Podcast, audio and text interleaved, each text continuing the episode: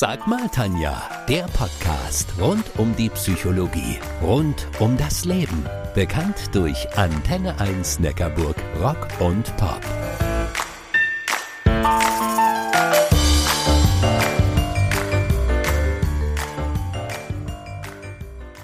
16. Dezember. Nicht mehr viele Türchen im Adventskalender. Heute möchte ich ein ganz besonderes für euch öffnen. Und zwar eines zu mir. Ich möchte euch in meine Welt entführen, was die Rauhnächte sind und warum mir diese so wichtig sind. Ich bin nämlich ein absoluter Fan von diesen Rauhnächten. Die Zeit der Rauhnächte gehört zu meinen wichtigsten Zeiten im Jahreskalender. Und nein, mit Esoterik habe ich überhaupt nichts am Hut und nochmals nein, mit Räuchern auch nicht. Im Gegenteil sogar, ich mag die Gerüche überhaupt nicht. Aber lasst mich mal von vorne anfangen. Einige von euch fragen sich jetzt sicherlich, was sind denn die Rauhnächte? Die Rauhnächte, das sind die zwölf Nächte zwischen Weihnachten und dem Dreikönigstag. Sie sind heidnischer Herkunft und jede Menge Bräuche und Rituale ranken sich um sie. Einige davon sind viele hundert Jahre alt. Dem alten Volkswissen nachzufolge ist in der Zeit der Rauhnächte die Schwelle zwischen dem Diesseits und dem Jenseits besonders niedrig. Um das Haus, die Menschen darin und die Tiere vor Unheil zu schützen, wurde früher ausgiebig geräuchert. Ich selbst habe erst vor ein paar Jahren von den Rauhnächten erfahren. Bei meiner Friseurin lag so ein Flyer mit dem Aufdruck, erfahre die Macht der Rauhnächte. Und ich habe so für mich im Stillen gedacht, so ein Schmarrn. Man kann auch mit allem Geld verdienen. Inzwischen bin ich allerdings davon überzeugt, die Rauhnächte sind kein Schmarrn. Von jeher sind sie eine Zeit der besonderen Stille gewesen. In vergangenen Zeiten nämlich war die Arbeit auf den Feldern längst verrichtet. Der Hof und die Häuser waren aufgeräumt und es gab tatsächlich nichts mehr zu tun. Die Menschen nutzten damals diese Zeit, um innezuhalten und nach innen zu schauen.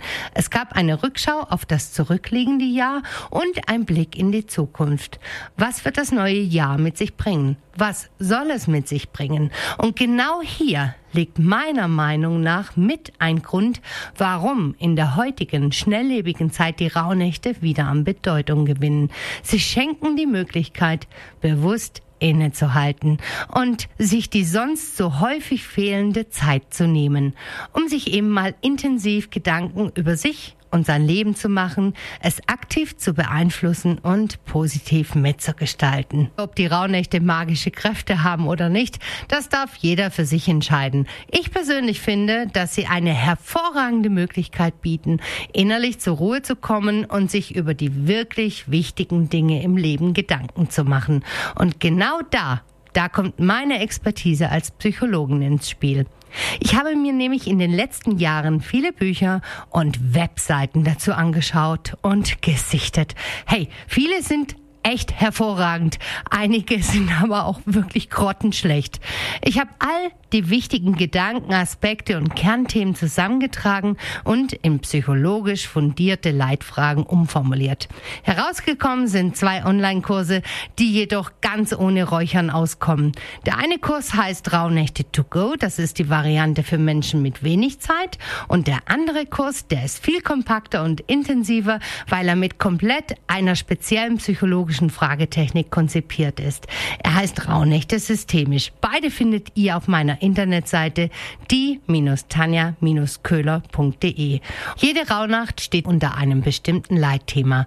Schon in früheren Zeiten nutzten die Menschen diese Zeit, um innezuhalten und nach innen zu schauen und Antworten darauf zu finden, was für sie wirklich wichtig im Leben ist. Ich mache mal ein Beispiel. Ich mag zum Beispiel die zweite Rauhnacht sehr, sehr gerne. Sie steht symbolisch für den Februar. Der Frühling ist dann nicht mehr fern und auch die Tage werden ja wieder spürbar länger. Die Natur hält alles bereit, was es für ein gutes Jahr braucht. Die Samen warten geduldig in aller Stille, von Licht und Wärme der Sonne geweckt zu werden. Und auch wir dürfen darauf vertrauen, dass der Same für das Neue bereits in uns ist. Und so hat die zweite Rauhnacht das Leitmotiv Lausche der Stille. Es ist quasi eine Aufforderung dazu, in einer lauten und schnellen Welt innezuhalten und in sich hineinzuhören und die inneren Stimmen mal wieder wahrzunehmen, was diese einem einem zurufen, was wirklich im Leben wichtig ist und welche Wünsche und Sehnsüchte danach rufen, gelebt zu werden. Corona hat uns gezeigt, dass es ein später einmal eventuell nicht mehr geben wird. Wenn ihr mehr über meine Rauhnachtskurse ohne Räuchern erfahren wollt, dann schaut einfach auf die-tanja-köhler.de.